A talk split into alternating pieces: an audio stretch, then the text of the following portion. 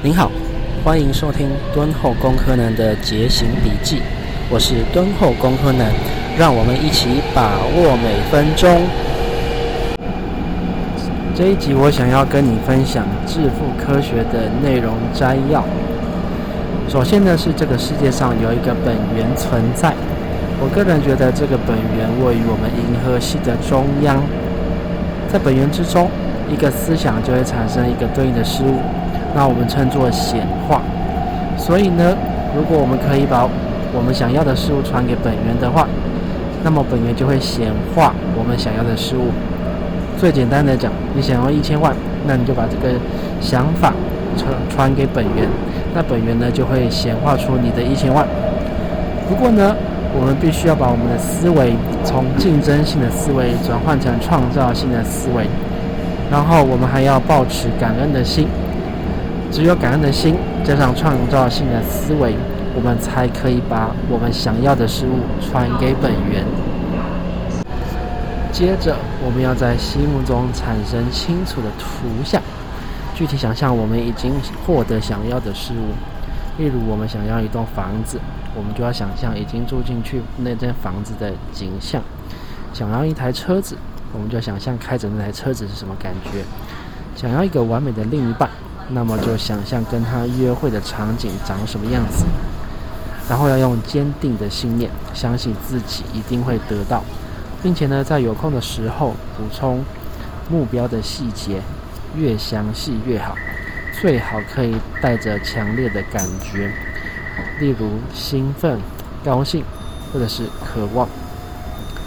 接下来呢，我们要展开行动，我们要追求卓越。并且把工作的效率发挥到极致，最好让客户感觉到我们的产品或者是服务是物超所值，这样子我们就可以不断的成长。那如此持续的不断成长下去呢，我们就可以提升自己跟身边人的生命层次。最后呢，我们想要的事物就会找上门。最后我要说的是，不管我们在哪一种体制里。只要我们照着致富法则行动，都可以致富。每个行业呢，都有因此致富的人。